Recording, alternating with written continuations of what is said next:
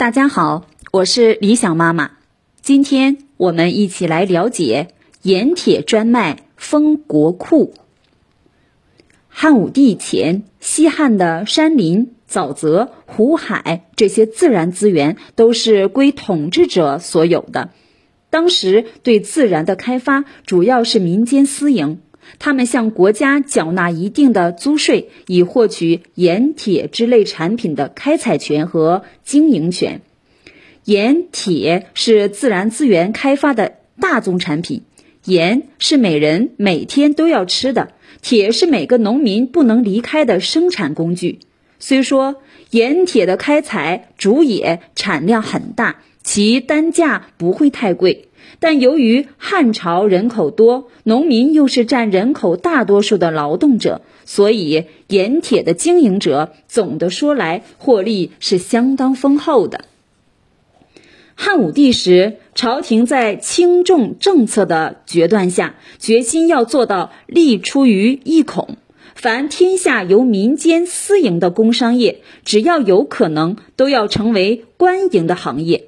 因为对外战争急需大量经费，这样做已成为当务之急。于是，盐铁两项手工业中的大宗，首当其冲的被政府收为官营对象。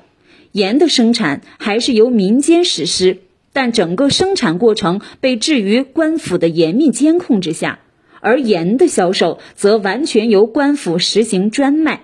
铁的生产全过程基本上由官府加以垄断，从开采、冶炼直到销售，这一揽子业务全部由官府包下来。盐铁官营和专卖的建议是由东郭咸阳和孔瑾两个人首先提出，并被汉武帝采纳的。东郭咸阳原先是大盐商出身，孔瑾是大冶铁商出身。他们成了朝廷具体实施轻重政策的重臣后，便把自己经营盐铁的经验转移到了官家。这样一来，对民间原先经营盐铁的工商业者来说，无疑是个很大的打击。他们的财路遭到了破坏。由官家经营的盐铁业确实是有一些弊端的。后来，在汉昭帝时期召开的盐铁会议上，一些来自民间的文人贤良摆出不少这方面的私弊，比如盐价太贵，老百姓买不起；铁器质量太差，不实用；官府卖不出去，就用摊派的方式令民间强迫购买；冶铁劳力不够，用犯罪的刑徒去顶替，造成劳动力素质下降等等。民间对此一度怨声载道。然而，盐铁官营和专卖的政策从汉武帝起施行，后来基本上也没有废除过。盐铁会议后，只罢免了酒的专卖，盐铁专卖仍在进行。以后历朝历代也仍然把这一政策作为基本国策。由此可见，施行一项政策，有时虽然有一定难度，其发展过程中也会有弊病。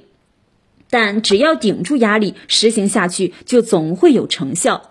汉武帝时期开始的盐铁官营，虽说也有不少弊端，反对的人也很多，但毕竟对国家财政有利，特别是在当时特定历史背景下，成为战争经费的重要来源，从而为这场战争做出了一定的贡献。